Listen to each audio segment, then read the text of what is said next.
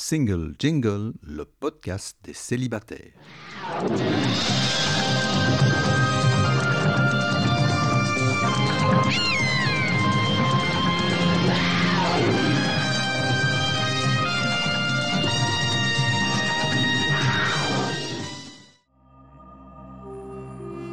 Je suis Louisa Amara et j'ai créé Single Jungle, un podcast dédié aux célibataires. Nous sommes plus de 100 millions dans le monde. En France, l'INSEE estime qu'il y a 41,3% de célibataires, au sens juridique. En effet, les personnes divorcées, dépaxées, séparées, veuves ne sont pas comptées. Nous sommes donc très nombreux et surtout nombreuses. Pourtant, on nous répète que la norme, c'est le couple. Eh bien, ça n'est plus vrai. Dans ce podcast, je reçois des autrices, des auteurs, des expertes du sujet, mais aussi et surtout des célibataires qui nous racontent leur parcours. Ce podcast, c'est le vôtre. Bienvenue Bonjour et bienvenue dans Single Jungle. Aujourd'hui, je suis avec Didier Dillène. Bonjour. Bonjour Louisa. Et aujourd'hui, on va parler d'un livre qui s'appelle La fabuleuse histoire de la levrette, qui est édité à la Musardine. Avant de parler de tout ça, voilà, je vais laisser les auditeurs et auditrices comprendre qu'on va parler de levrette quand même pendant 45 minutes. Maintenant que vous avez intégré l'information, euh, je vais me présenter et Didier pourra le faire aussi. Donc, je suis Louisa Amara, je suis une femme cis hétéro de 42 ans. Euh, je suis une femme grosse, d'origine algérienne, donc je suis racisée. Je suis nullipare, ça veut dire que je n'ai pas encore d'enfant. C'est déjà pas mal d'informations. Je suis bien située là. Didier, est-ce que vous voulez le faire également? Oui, alors euh, je vais me prêter au jeu. Donc voilà, j'ai 60 ans, je suis un homme cis hétéro, je suis papa de deux enfants. Voilà, je pense que c'est tout ce que je peux dire euh, à ce stade. Alors peut-être comme c'est un, épisode qui va parler de sexualité, mais euh, ça s'adresse un peu à tout le monde, aux personnes célibataires, aux personnes en couple, euh, ou toute autre forme de relation. Est-ce que vous, vous souhaitez définir votre statut? Ah, en couple. Ok. Très bien. Alors, on va pouvoir commencer. Donc, pourquoi j'ai souhaité euh, vous rencontrer Tout simplement? Parce que La Musardine est une euh, maison d'édition que j'aime beaucoup. On avait euh, reçu déjà d'autres auteurs et autrices qui avaient écrit des choses passionnantes comme Stéphane Rose pour En finir avec le couple. Et là, c'est vrai qu'en recevant ce communiqué de presse avec ce titre-là, La fabuleuse histoire de la levrette, ça m'a pour le moins intriguée. Donc peut-être pour commencer, qu'est-ce qui fait qu'on décide de faire un livre de 300 pages sur euh, une position sexuelle et peut-être euh, un peu plus l'histoire de cette position? Alors, on ne décide pas à la base d'écrire 300 pages sur l'histoire de la levrette. Ça, ça s'est euh, révélé par la suite. Mais on décide effectivement de. On se dit, tiens, c'est quand même un sujet à creuser parce que pour mes articles, pour euh, d'autres livres que j'ai écrits, j'ai croisé à plusieurs reprises euh, des informations cocasses ou interpellantes sur la levrette, notamment ce débat entre préhistoriens sur le fait de savoir si euh, l'homme préhistorique, l'homme de Cro-Magnon, donc notre ancêtre direct, était suffisamment ou pas suffisamment évolué pour pratiquer d'autres positions que la levrette. Et donc certains étaient persuadés que c'était une position primitive et qu'il était capable que de pratiquer celle-là. Alors ça, c'est un premier élément. Ça m'avait quand même à la fois amusé et interloqué. Un deuxième élément, pour un autre livre que j'avais écrit, euh, là je m'étais plongé dans l'histoire des pénitentiels, donc des manuels de pénitence que les théologiens écrivaient à destination des curés pour la confession, où par péché, il était indiqué la pénitence qu'il fallait pratiquer, et notamment, il y avait énormément de péchés sexuels, et parmi ces péchés sexuels, ben, la levrette était souvent présente et euh, il y avait des tarifs de pénitence qui allaient d'une semaine, dix jours à jusque 25 ans de, pénitence au pain sec et à l'eau. Alors je me suis dit, mais quand même, pour une position qui est quand même, somme toute, une simple position, c'est quand même beaucoup. Donc voilà, j'ai un petit peu cherché des informations, j'ai tiré le fil et je me suis dit, ben oui, il y a moyen d'écrire un livre, mais je ne savais pas à ce moment-là que ça me prendrait ça prendrait autant de temps et que ça irait jusqu'à faire un livre de 300 pages. Alors c'est un livre qui est hum, passionnant parce que ça parle d'histoire, donc euh, même si au départ vous n'êtes pas euh, fasciné, voire euh, obsédé par le sujet, euh, si vous intéressez à l'histoire, à la religion, aux différentes cultures et aussi euh, à la sociologie, au féminisme, on va essayer d'évoquer un peu tout ça dans le temps qui nous est donné, bah, ça peut vous intéresser. Moi, ce qui m'a intrigué pour commencer, on va peut-être commencer par là, c'est le mot lui-même, levrette, d'où il venait et comment il est compris. Et donc, dans votre livre, de ce que je comprends, pour moi, la levrette, bah, c'était euh, la position avec euh, une personne derrière une autre. Bon, a priori, si on est dans un schéma hétéro, l'homme derrière la femme, mais on verra que ça peut être aussi la femme derrière l'homme. Mais je voyais plutôt les choses de façon, comme je l'ai appris moi, donc euh, une levrette, bah, c'est pénis dans un vagin et puis le garçon derrière. Et quelle n'a pas été ma surprise quand j'ai vu que ça pouvait aussi désigner la sodomie. Alors là, il faut clarifier, Didier. Hein.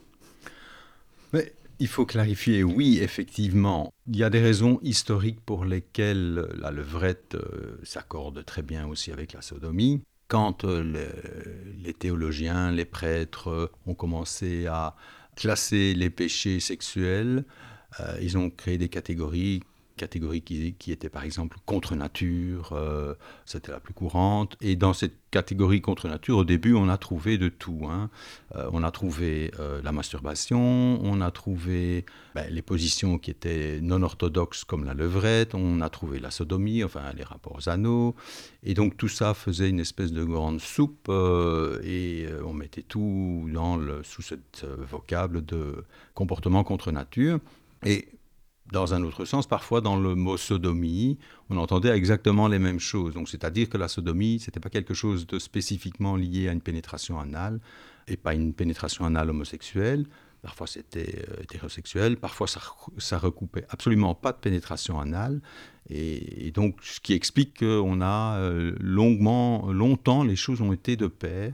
C'est vrai aussi dans la littérature ou quand on décrit ou quand on exemple, dans, dans les livres érotiques, quand on décrit une sodomie, eh bien, c'est en levrette le, plus souvent qu'on la décrit. Ce n'est pas systématique, mais c'est le plus souvent comme ça, que ce soit dans la littérature française, européenne ou dans la littérature d'autres pays comme la Chine, par exemple, ou, la littérature érotique arabe. C'est vrai que ça revient souvent. Et encore aujourd'hui, quand on fait une recherche d'images homo-sodomie, la plupart du temps, c'est une levrette qui est représentée. Pas systématiquement, il y a d'autres positions qui sont représentées, mais c'est quand même la plus courante.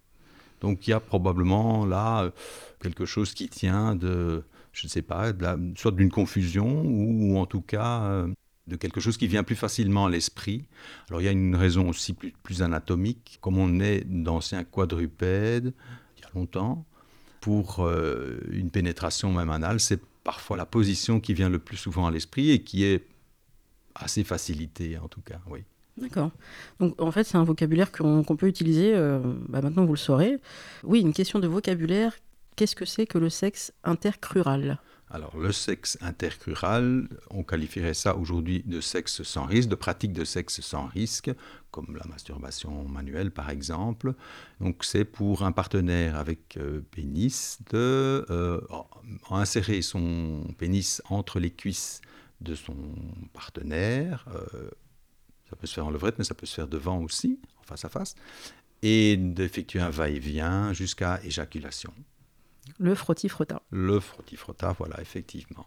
C'est très vieux, hein, donc euh, les Grecs le pratiquaient assez couramment. Euh, on voit ça sur certaines poteries antiques, euh, la pratique du sexe, intercrural. Et d'ailleurs, ça, semble plus fréquent que la sodomie entre hommes. D'accord. Eh bien, on apprend plein de choses dans ce livre, notamment bah, ce vocabulaire, merci. Je vous en prie. Donc on va pouvoir continuer. en fait, la levrette est en train de revenir aussi dans les conversations à l'aune du féminisme, euh, je dirais, post-MeToo. Je vais préciser, il y a des féministes, pas toutes parce et pas tous, parce qu'il y a plusieurs courants, mais certaines pensent que effectivement tout est politique, je suis d'accord. Mais dès lors que on parle de sexualité et qu'on est dans une certaine liberté avec le consentement de chacun, il y a des personnes qui se disent mais est-ce que je suis encore féministe? Quand je pratique telle et telle position qui me semble peut-être pas très féministe parce qu'il y a de la domination, il y a peut-être euh, une petite forme de violence, que ce soit par euh, la violence verbale, que ce soit le BDSM. Je vous renverrai vers des références là-dessus. Euh, moi, je ne suis pas du tout experte, mais euh, Maya Mazorette en avait parlé dans Les couilles sur la table avec Victoire Tuyon. Il y a une augmentation significative de pratiques BDSM en Angleterre et hum, c'est très souvent des coups vers les femmes. Et on se pose la question d'où ça vient on sait que ça vient aussi des magazines féminins, du porno, de tout ça a beaucoup joué. Et donc, les féministes se disent bon, bah, peut-être qu'on va réfléchir à notre sexualité et peut-être que c'est pas si bon que ça d'être euh, influencé par le porno, par les injonctions. Est-ce que j'ai vraiment envie de faire ça ou est-ce que c'est mon éducation et mon envie de plaire à l'autre qui me pousse à faire ça? Longue introduction pour dire que la levrette, est-ce que c'est féministe ou pas C'est évoqué dans le livre, donc qu'est-ce que vous en pensez? Disons que je ne l'ai pas tout à fait analysé sous l'angle du féminisme. Bah, on peut ne pas aimer la levrette pour un tas de raisons, notamment parce qu'on la juge, je vais revenir là-dessus, mais on peut la juger dégradante, trop animale, trop impudique. Je pense que ça, c'est clair que c'est le cas. Elle permet une pénétration profonde et ça, tous les partenaires n'aiment pas. Certains aiment bien et, et apprécient beaucoup et d'autres pas, partenaires hommes ou femmes. Donc, est-ce que c'est une position qui, qui est antiféministe? Au regard de ce que j'ai appris du livre, euh, parce que c'est ça qui est intéressant aussi quand on écrit un livre, c'est qu'on apprend soi-même énormément de choses, je dirais que c'est dommage de cataloguer a priori une position euh, avec un jugement moral et qui est presque définitif on, la disait contre nature, on l'a jugé trop bestiale, on, l'a jugé comme apportant trop de plaisir. Et de ce fait-là, donc au Moyen Âge et encore après, euh, notamment, ça, c'était censé amener les femmes à devenir infidèles, hein, c'est ce qu'on racontait. Et donc tout ça, pour la levrette, c'est beaucoup antiféministe. Bon, ben, je ne sais pas, mais je trouve que il faut lui donner sa chance. Et c'est plutôt a posteriori, éventuellement, que ça peut poser problème certains partenaires peuvent s'en servir pour euh, humilier euh, l'autre partenaire, mais c'est plutôt l'attitude du partenaire alors qui change la donne plutôt que la position en elle-même qui, elle, est neutre. Euh, oui, quelque part est neutre et, presque banale. On va revenir peut-être là-dessus parce qu'elle n'est pas si banale que ça. On, va s'en rendre compte. J'aurais envie de dire aux personnes qu'elles se positionnent par rapport à leur propre ressenti. Si elles aiment ça, ben, qu'elles la pratiquent, ne sont pas obligés de la pratiquer non plus à chaque fois. Euh, il y a d'autres positions. Et si elles n'aiment pas, ben, euh, c'est tout. Voilà. Il n'y a pas de passage obligé et ce n'est pas obligatoire de pratiquer la levrette dans un couple. Il y a d'autres positions. Alors justement, c'est une bonne, euh, c'est une bonne conclusion à cette phrase-là parce que je vais faire part d'une expérience. Moi, j'étais persuadée que la levrette était si ce n'est obligatoire, euh, dans le petit rythme qu'on se donne en disant je vais commencer par là, puis par là, pour moi, la levrette, c'était une bonne conclusion d'un rapport sexuel, parce que ça donne tellement de plaisir, euh, ça c'est bien expliqué dans le livre, ça peut donner beaucoup de plaisir à, un homme, et donc il peut éjaculer plus vite mm. peut-être que dans d'autres positions.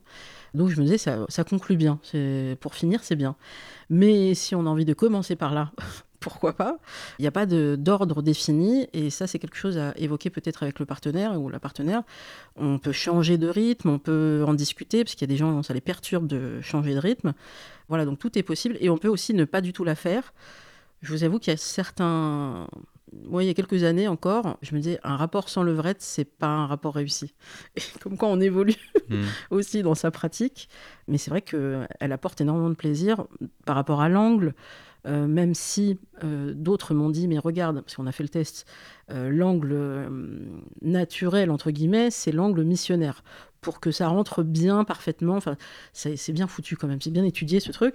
Et donc, le, pénis rentre parfaitement dans le vagin. Mais encore une fois, tout dépend comment il fait le vagin. Et puis, bah, finalement, peut-être que ça nous plaît plus, ça nous excite plus en levrette. Alors pourquoi pas? Et puis après, il y a différentes formes de levrette. Est-ce que la cuillère, c'en est une aussi, vu que c'est sur le côté? Donc il y a, un échantillon euh, énorme de, possibilités. Mais ça, par contre, c'est oui, c'est bien expliqué.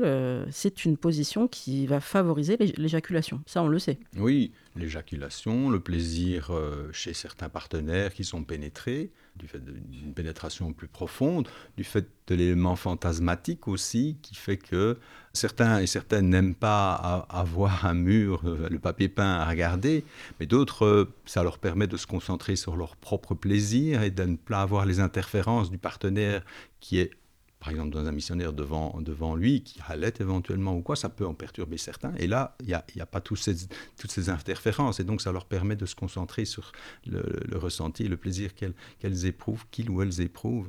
Quand c'est un missionnaire, ben, c'est le plafond, c'est pas toujours plus joli. Il y a de très beaux papiers, papiers peints aujourd'hui. donc voilà, oui, effectivement, est-ce que ça doit nécessairement clôturer en apothéose un rapport sexuel? Est-ce comme de la même manière qu'un bon repas, ça se termine toujours par un dessert? Moi, je ne sais pas. J'aurais envie de dire que pas du tout. On peut commencer par la levrette et terminer par l'andromaque, par exemple, si on est encore assez fougueux. Donc, il n'y a pas de règle.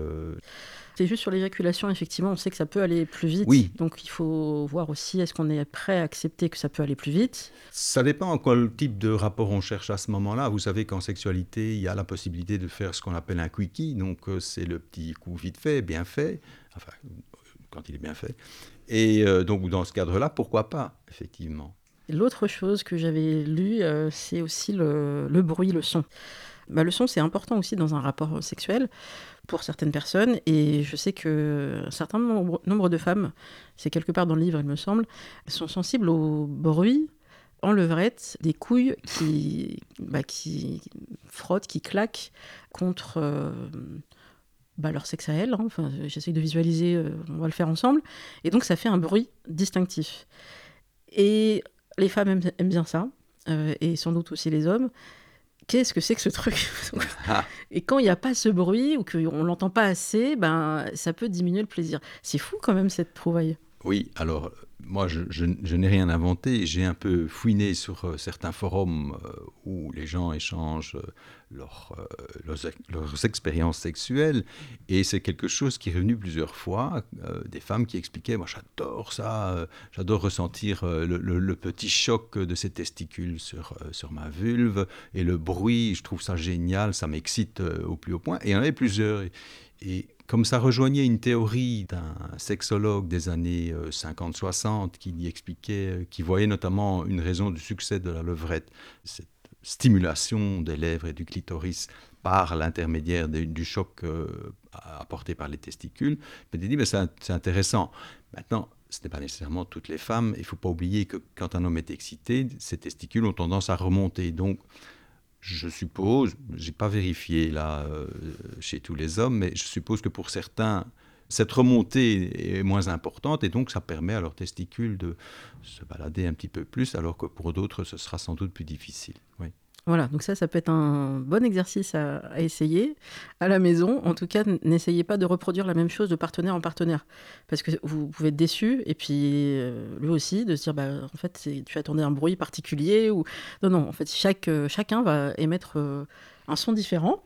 donc c'est c'est une exploration que je vous recommande. En tout cas, moi, j'ai testé, j'aime beaucoup, et du coup, ça me permet d'embrayer sur l'étude IFOP, vous allez voir, il y a un lien, euh, l'étude IFOP Wild qui est sortie euh, récemment, qui est assez marquante parce que elle évoque euh, la déconstruction. Alors, on va mettre beaucoup de guillemets à ce mot. Est-ce que les hommes, et notamment les hommes jeunes, parce que c'est ce qu'on pouvait imaginer, étaient plus ouverts dans leur sexualité, dans leur rapport aux femmes, dans le féminisme Et on se rend compte que non? Et donc, il y a un chiffre qui est assez, important. on va parler là de de plaisir prostatique, parce que tout à l'heure on a parlé de sodomie, mais effectivement, euh, on pouvait imaginer que des hommes hétéros pouvaient euh, explorer leur propre corps. Et bien d'après cette étude, 76% des hommes, là c'est tous les hommes hein, dans, leur ensemble, ne sont pas du tout ouverts au sujet du plaisir prostatique. C'est vraiment un tabou complet. Et chez les jeunes hommes, on est aussi sur ce chiffre-là, on est à 75. Vous voyez, 76, 75, on pouvait imaginer une ouverture d'esprit plus forte. Alors à votre avis, qu'est-ce qui fait que ça bloque euh, littéralement? Est-ce que c'est vraiment ce côté, euh, si je me fais euh, pénétrer, même par une femme, j'y perds ma virilité Est-ce qu'il y a toute cette imagerie qui est encore présente chez ces hommes? Oui, sans doute. Bon, je n'ai pas particulièrement étudié la question. C'est vrai que dans mon livre, je, cite aussi les résultats d'un sondage où on voit, en parlant de la sodomie, mais inversée, donc cette fois-ci euh, des femmes sur les hommes, au moins 20% des femmes euh, admettent mettre euh, au minimum un doigt dans l'anus de leur partenaire, mais donc on se rapproche malgré tout de chiffres que vous citez. Donc c'est pas beaucoup. Maintenant, on n'a pas de questions de ce type sur des sondages plus anciens. Ça serait intéressant de savoir si ça a progressé, dans quelle mesure. Mais c'est clair que c'est pas beaucoup. Et comme vous le dites, ils passent à côté de quelque chose là. Enfin, maintenant, ils sont. Personne n'est obligé de, de s'essayer au plaisir anneau. Il y a des gens qui n'aiment pas les endives. Toute leur vie, ils n'aimeront pas les endives, ils, ont, ils, ils auront beau en goûter plusieurs fois, ça ne leur plaira pas. Donc ça peut être pareil pour les plaisirs anneaux. Euh, mais effectivement, il faudrait sans doute euh, faire rendre conscience aux, hommes qu'il y a une possibilité de ressentir du plaisir euh, de cette manière et inviter peut-être leur partenaire féminine à les initier, puisque en général c'est elle à qui on demande d'être pénétrée, en tout cas en allemand parlant. Et donc, ben, pourquoi pas rendre l'appareil à, son compagnon ou, à son mari. Oui, c'est vrai que c'est plutôt aux femmes qu'on propose. Mais là, je vais plutôt incriminer les magazines féminins parce que moi, je, comme je l'ai dit au début, moi j'ai 42 ans, donc j'ai baigné dans les années, euh, dès les années 90, euh, ado et après, euh, sur bah, toutes les injonctions qui sont faites aux femmes dans les magazines féminins. Et assez tôt, je pense que j'avais à peine la vingtaine, donc j'étais encore vierge, car oui, j'ai attendu 23 ans avant de perdre ma virginité. Je fais un salut amical à Baptiste Le Caplin, qui l'a perdu aussi à 23 ans pas avec moi, mais on l'a perdu à 23 ans tous les deux, ce qui est tard, vu que la moyenne française de perte de virginité, ça se situe entre 17 ans et 18 ans. Donc voyez, si vous avez l'impression d'être en retard, vous n'êtes pas en retard, il n'y a, aucune course, chacun son rythme.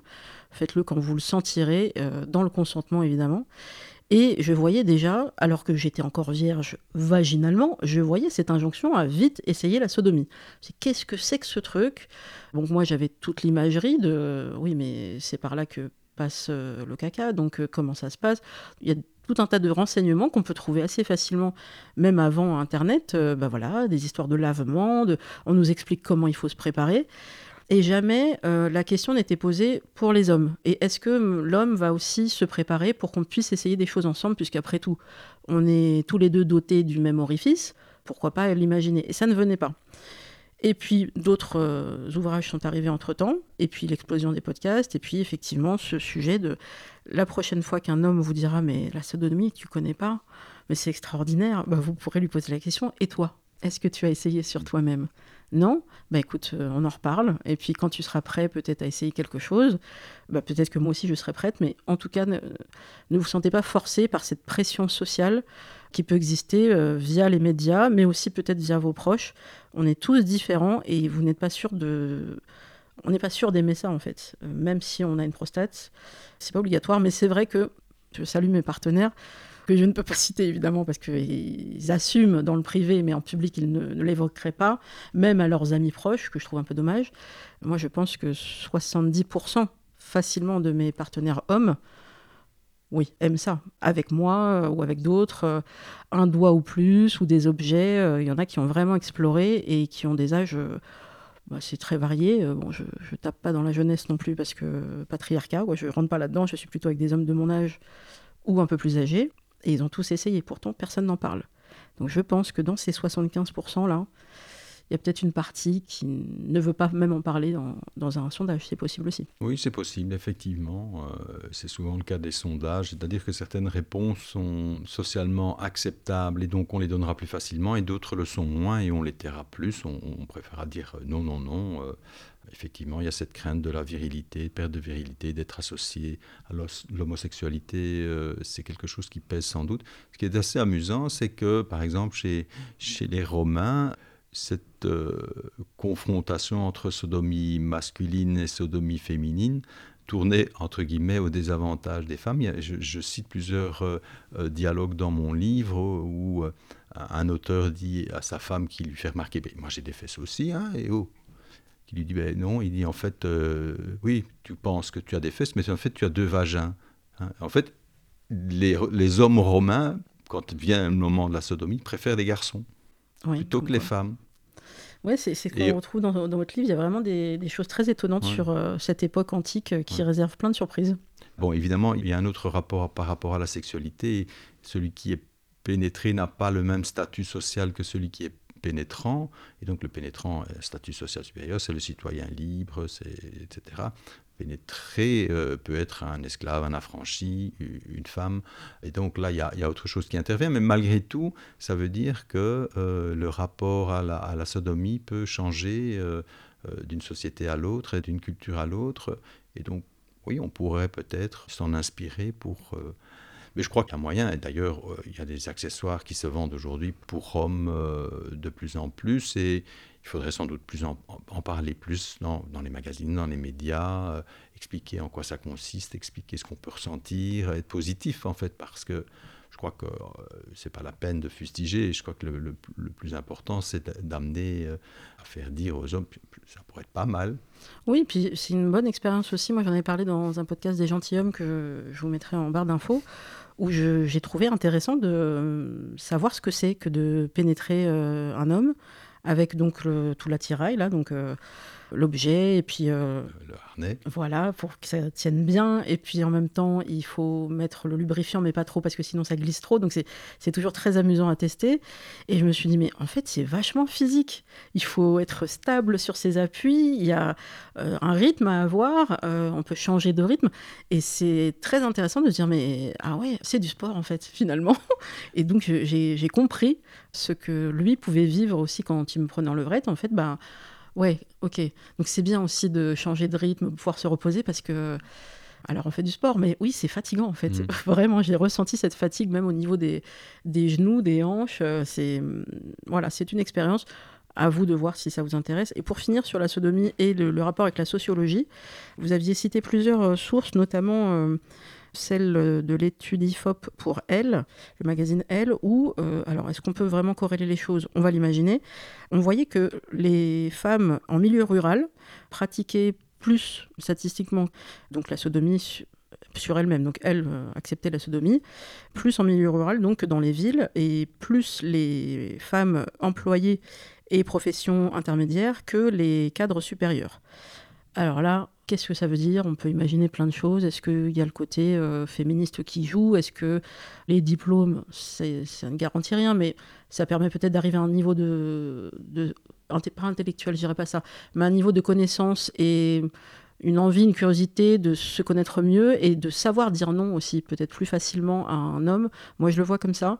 Peut-être que quand on, on, est avec un homme qui est peut-être un peu plus âgé, parce que c'est souvent le cas, hein, c'est difficile de dire non, non, ça va être tout pourri, je, non, je le sens pas. Euh, alors que quand on est euh, peut-être 4 sup, qu'on gagne déjà une certaine somme, qu'on qu'on a l'habitude de s'exprimer en entreprise ou autre, peut-être, non là ce sont des conjonctures, mais peut-être qu'on arrive plus facilement à dire la sodomie, en fait, non, j'ai pas envie. En tout cas, elle pratique moins. Comment vous, vous analysez cette différence entre euh, milieu rural, milieu urbain Je n'ai pas d'explication, franchement, je n'en ai pas. À mon avis, c'est complexe parce que dans le livre aussi, euh, quand euh, vient le moment du positionnement politique, on voit que la levrette, mais aussi la sodomie, est plus pratiquée aux extrêmes. Pour la levrette, c'est pas énorme, hein, extrême gauche extrême droite, mais pour la sodomie, à l'extrême gauche, c'est important. Euh, il y a une grosse différence par rapport à la gauche. Alors qu'à l'extrême gauche, en général, il me semble que les gens sont quand même assez éduqués, euh, ont quand même un, bagage intellectuel important. Donc je ne sais pas trop euh, ce qu'on peut en conclure. Est-ce que, oui, le, fait d'avoir fait des études vous permet plus facilement de dire non à un partenaire qui exigerait de vous la sodomie, alors qu'on se laisserait plus faire dans les catégories socio-culturelles inférieures? Il bah, faut peut-être faire attention aussi parce que je veux dire, il ne faut, pas tomber dans le mépris de classe non plus et, et dire euh, c'est un manque d'éducation, parce que les femmes des classes euh, socioculturelles inférieures ont, leur mot à dire et savent se faire euh, comprendre et s'exprimer. Donc, non, je n'ai pas d'explication. C'est peut-être une explication, mais, mais personnellement, je n'en ai pas.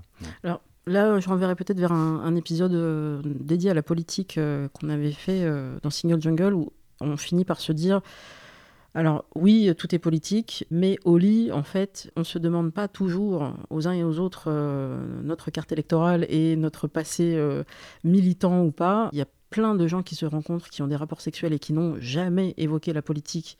Donc les personnes ne savent même pas. Et faites le, petit test autour de vous. J'avais posé la question à des hommes euh, et à des femmes. Est-ce que tu sais si peut-être tu as déjà couché avec des personnes d'extrême droite? Et euh, moi, tous les hommes que j'avais rencontrés m'ont dit, mais je leur ai jamais posé la question, j'en sais rien du tout.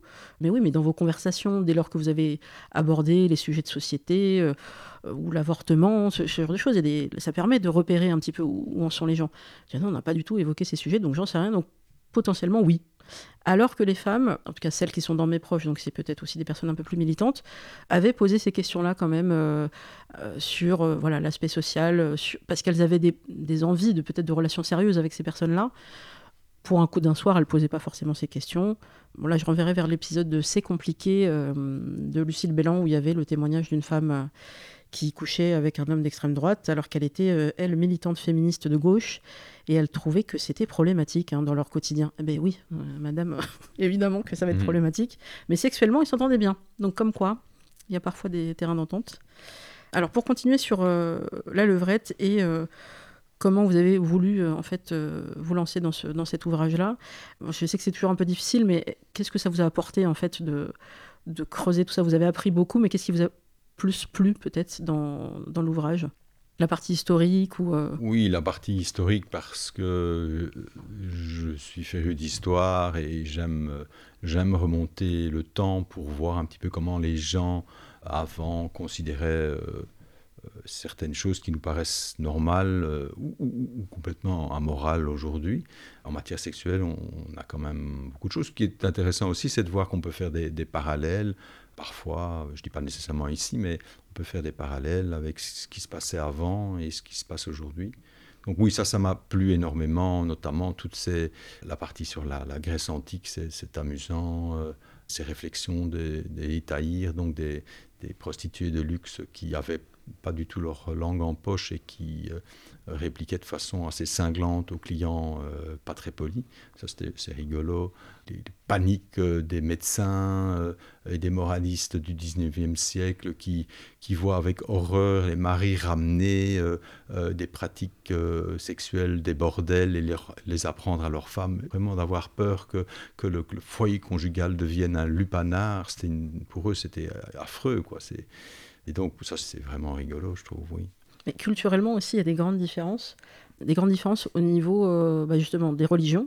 Donc, du côté catholique, comme on vous l'avez évoqué tout à l'heure, il y avait vraiment ce sujet de est-ce que c'est une position. Euh, condamnable. Et donc, on y va avec tous les. Comment vous appelez ça Les, pénitences. Pénitences, oui, Et puis, dans d'autres euh, religions, il y a un passage sur euh, ce qui est dit dans, dans certains versets euh, du Coran où apparemment tout va bien au niveau de la levrette, c'est autorisé. Oui. Tout à fait. Ah, c'est surprenant.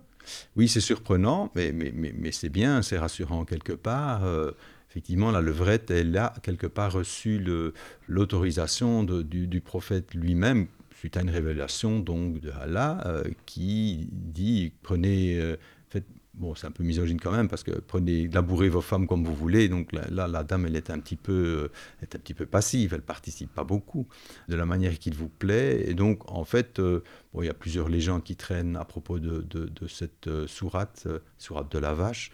Mais en fait, en clair, elle, elle stipule que la, la, la levrette est parfaitement autorisée. Par contre, la sodomie, ça c'est interdit. Oui. Oui, ce qui fait qu'il y a pas mal de gens qui vont aussi euh, partir de ces interdictions pour dire, bah, euh, comme c'est interdit, ça veut dire que l'homosexualité sera interdite, alors que c'est pas forcément expliqué comme ça de façon aussi claire. Là, je vous renvoie vers euh, les sources, je vous mettrai tout ça en barre d'infos. Mais il me semble que le pape a dit récemment, effectivement, qu'il n'y avait aucun problème avec les personnes homosexuels. Donc ça avance petit à petit. Tout ça, ce sont parfois des interprétations. Et je vous renvoie aussi vers le podcast euh, de Bonne Foi qui parle justement de, de religion et de, voilà, de, comment on le vit, comment on le vit dans le couple ou pas. Parce qu'il y a des personnes croyantes ou non croyantes euh, aujourd'hui qui vivent avec euh, bah, leur militantisme et tout fonctionne bien. Donc voilà, je, fais un coucou à ceux qui, qui, écoutent ce podcast et à la créatrice bien sûr. Oui. Pour préciser, effectivement, alors que jadis l'homosexualité était condamnée et, même très sévèrement condamnée par l'Église, aujourd'hui l'attirance homosexuelle ne, l'est plus. Hein. c'est plus condamné. si vous avez des attirances homosexuelles, l'Église ne vous rejette plus. Par contre, c'est l'acte lui-même qui, qui, reste moralement répréhensible. Donc l'acte la pénétration, le fait pour deux hommes ou deux femmes de, de faire l'amour, euh, ça passe encore assez mal. Quoi, oui. On avait fait un épisode aussi avec euh, David qui nous expliquait qu'il hum, rencontrait des hommes hétéros qui avaient des rapports avec des, des, hommes, mais qui se considéraient toujours comme hétéros. Voilà, donc ça, c'est une réalité aussi. Euh, mmh. mais c'est encore une fois toute l'imagerie autour de l'homosexualité et peut-être les, les, risques de violence qu'on peut subir fait aussi que bah, certaines personnes refusent quand on leur pose la question, est-ce que tu es bi, par exemple? Non, non, non, je suis strictement hétéro. Mais il m'arrive d'avoir des rapports avec des personnes du même sexe que mm. moi. Oui, mais ça, ça fout en l'air nos stats aussi, donc euh, c'est compliqué, hein.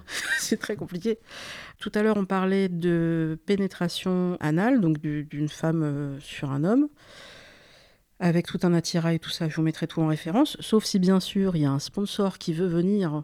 Alors là, c'est avec grand plaisir. Là, on pourra faire de la pub pour euh, ce sponsor, mais aujourd'hui c'est pas le cas, donc je vous, dirai quel, quel produit j'ai utilisé, qu'est-ce qui a marché ou pas. Et donc, si vous, voulez faire des recherches sur euh, bah, comment ça s'appelle ce truc, ils ont utilisé, les gens, le mot pegging. Alors pegging, ça s'écrit P-E-2-G ING. Je me suis dit, qu'est-ce que c'est que ce truc? Et PEG, apparemment en anglais, c'est cheville, comme une cheville en bois. C'est un terme euh, voilà, d'outillage, de, de, même de, pour les charpentiers. Et en fait, effectivement, ça, oui, on peut dire que ça ressemble à un truc phallique. Hein. Voilà, donc si vous voulez vous renseigner, c'est le pegging. Donc moi, j'ai testé, j'ai apprécié. C'est fatigant, mesdames, donc voilà, prenez, euh, prenez votre temps avant de vous lancer. Et Ah oui, très important on ne teste pas le matériel la première fois avec le partenaire. ça n'a pas de sens. On essaye d'abord à la maison pour voir si tout marche bien, le harnais et tout, et ensuite on y va. après c'est drôle aussi, hein. on a le droit de rire au lit quand ça marche pas, mais pour une hum, plus grande efficacité, il vaut mieux tester avant. Et je voulais qu'on enchaîne avec plutôt le, porno. Alors le porno, bah, déjà cette pratique-là. Euh, moi, je regarde peu de porno, mais je connais pas mal de garçons qui en regardent, qui me confirment qu'ils ne voient pas du tout ça dans les pornos qu'ils regardent, le pegging en l'occurrence, et à quel point le porno a hum, influencé et influence encore nos pratiques, et je dirais peut-être les fantasmes de jeunes hommes ou d'hommes aujourd'hui peut-être un peu moins jeunes. Est-ce qu'on ne pourrait pas trouver une alternative un peu plus euh, féministe, c'est pas le mot, mais euh, un peu moins bourrine, hein, pardon, mais moi, les pornos, quand je tombe dessus sur Canal, euh, parce qu'il y a encore ça, le premier, premier samedi du mois, il y a encore ça, il y a encore le, film porno du samedi soir sur Canal, à minuit, si vous tombez dessus, et je me dis, bon, bah, on va regarder 5 minutes, de quoi ça parle, comment c'est? Ah bah, ça n'a pas bougé depuis 20 ans. La seule différence, c'est qu'il y a encore moins de poils pubiens, Là, on retombe sur l'étude IFOP que je vous remettrai, où euh, les poils pubiens, euh, les jeunes hommes n'aiment pas ça du tout, à cause du porno. Alors que regarder du porno des années 70, et elles avaient des toisons magnifiques, c'est vraiment dommage. Donc, euh, alors, selon vous, Didier Dylan, qu'est-ce qui fait que ce porno a pris autant d'ampleur? Internet, évidemment. Et est-ce qu'on n'aurait pas d'autres modèles à proposer aux jeunes qui découvrent la sexualité et qui voudraient savoir comment ça marche? Qu'est-ce qui fait que le porno a pris autant d'ampleur? Oui, euh, Internet certainement, mais il ne faut pas oublier que euh, le porno, il existe depuis bien longtemps. En fait, ce sont tous les moyens de communication modernes, à commencer par euh, bah, d'abord par le livre, hein, les premiers magazines porno, enfin les premiers livres pornographiques, ils s'en tirent à quelques centaines de milliers d'exemplaires au XVIIe et XVIIIe siècle. Puis il y aura le cinéma, et vous savez que les premiers films porno naissent un ou deux ans après la naissance du cinéma. Donc euh, ça commence vite et tôt. Et puis il y aura le Super 8, la vidéo, puis Internet, effectivement. Moi je pense, hein, ce qui explique le succès du porno, c'est que la nature a horreur du vide. Et si euh, le porno est autant regardé notamment par des jeunes, c'est parce qu'il n'y a pas d'alternative crédible, euh, intéressante, pédagogique à ce porno. Et donc, ça devient leur source principale d'information. c'est pas fait pour ça. Euh, dans un livre que j'ai écrit qui s'appelle Le sexe pour les débutants, je dis s'initier au sexe en regardant du porno, c'est comme essayer de devenir docteur en regardant Grey's Anatomy. Personne ne fait ça ou personne ne pense qu'on va devenir docteur en regardant Grey's Anatomy. On passe peut-être un bon moment en regardant la série. Le porno en général, on ne regarde pas aussi longtemps il manque de contre-modèles, qu'ils soient féministes, mais même pas nécessairement, de films d'éducation sexuelle qui initieraient à la fois à, la technique pure, on va dire, il en faut, je crois que c'est important. Mhm. Et là, malgré tout, le porno est utile, mais il est utile, c'est pas son, pas le but premier, mais il est utile parce qu'il n'y a que ça. Et deuxièmement, qui pourrait introduire d'autres notions, pas comme le respect, le consentement, que sais-je encore, mais, mais dans un film ça pourrait être intéressant. Il y a eu des expériences, je crois, en Angleterre, où des mères de famille un peu excédées par euh, le comportement de leurs jeunes garçons ont dit ben, on va faire tourner un film porno, ou on va tourner un film porno à destination des jeunes. Je ne sais pas ce que ça a donné, je n'ai pas suivi cette histoire.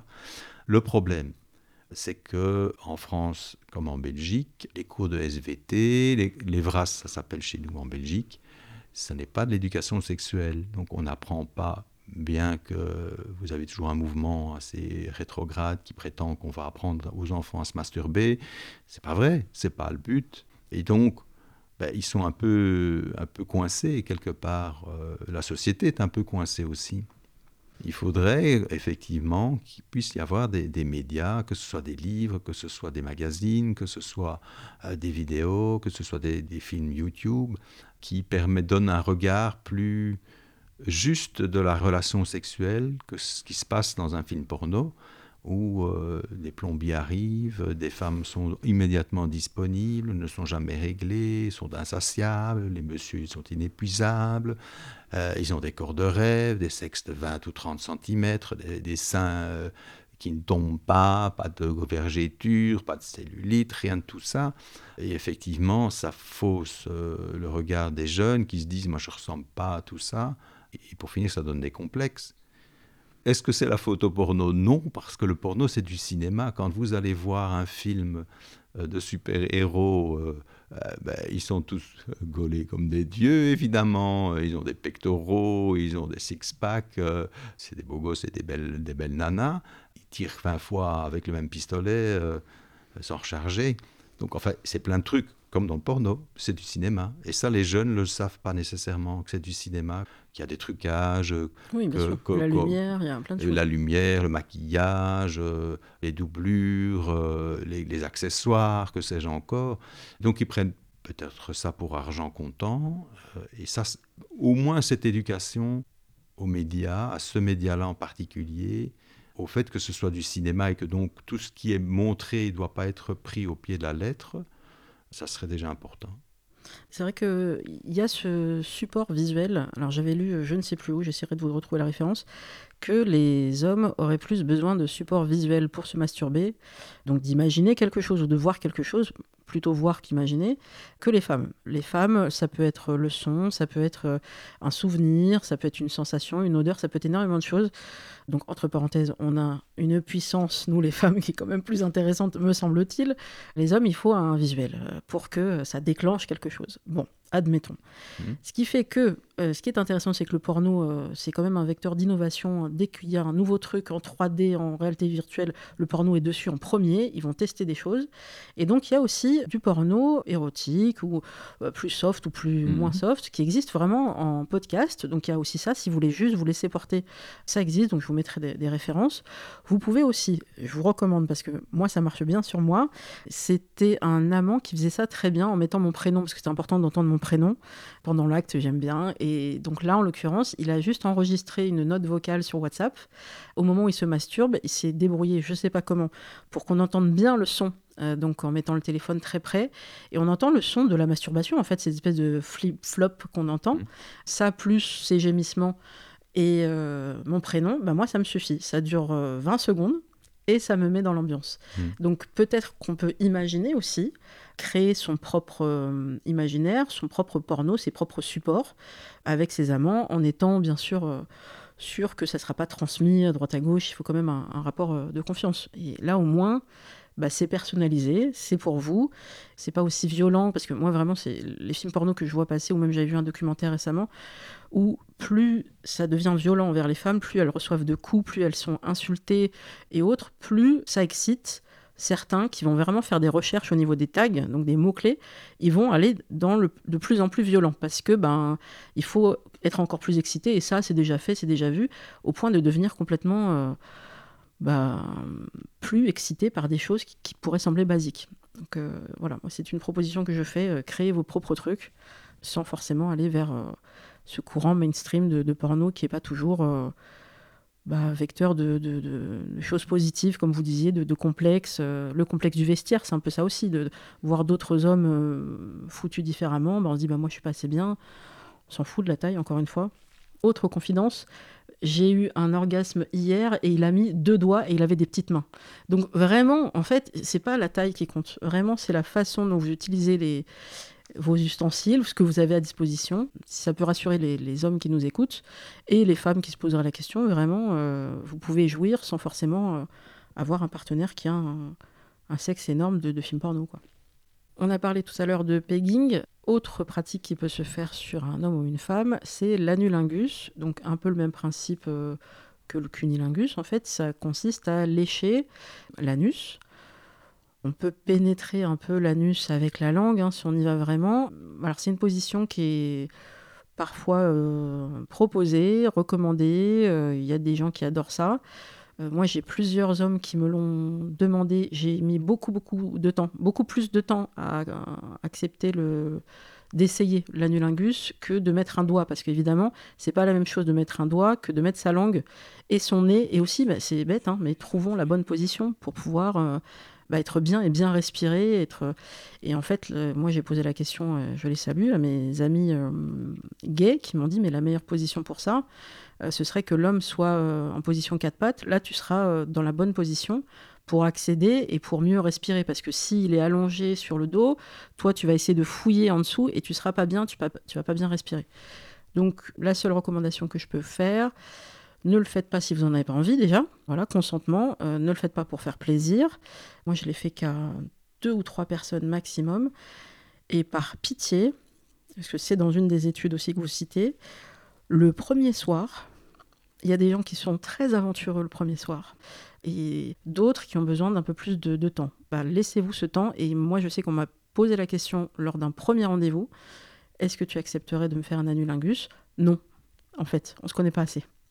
On se connaît assez pour euh, avoir envie l'un de l'autre, et donc on va faire, on y va. Mais euh, parlons des choses euh, qu'on a envie de faire, et ça, là, non, non, non. Donc parler des choses avant, même si peut-être ça enlève un peu de spontanéité, il me semble que l'anulingus, c'est quand même une. Euh, oui, c'est très particulier, puis il faut quand même être préparé. Euh, voilà, bah parce que sinon vous allez tomber sur des matières fécales et bon, bah voilà, c'est jamais très agréable. Mais ça fait partie du jeu, hein, ça fait partie du game. Je suis désolée, vous passez par là, c'est des choses qui peuvent arriver. Est-ce que vous en avez parlé dans vos ouvrages de l'anulingus? Oui, j'en ai parlé dans le premier. Euh, il y a toute une série de définitions et celle-là est citée. Très bien. Ça fait partie de l'éventail. Oui. Et, moi, j'aimerais bien creuser, peut-être que je trouverai des statistiques là-dessus, mais je suis pas sûre. Est-ce que c'est plus pratiqué sur des hommes ou sur des femmes? Et moi, j'ai l'impression que c'est plutôt sur des hommes. Est-ce que c'est lié à la... Mais la prostate est plus loin, donc je ne sais pas si c'est ça. Et plutôt dans un cadre homosexuel, parce que j'ai très rarement croisé de femmes qui m'ont dit qu'elles adoraient ça. Très rarement. Mais encore une fois, ce sont mes proches, mes amis militantes, et peut-être que ça joue aussi dans leur, euh, leur goût. Euh, j'ai plutôt l'impression que c'est un truc de, mec d'aimer l'anulingus. À creuser, je, reviendrai vers vous là-dessus.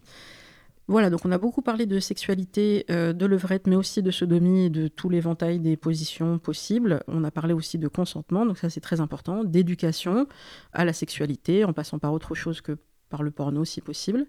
Donc vous pouvez retrouver le livre de Didier Dylan qui est bien sûr disponible dans toutes les bonnes librairies et sur internet. Essayez d'éviter Amazon, mais si vous le faites, allez-y. Et puis après, vous notez. Comme ça, au moins, vous serez utile au référencement si possible.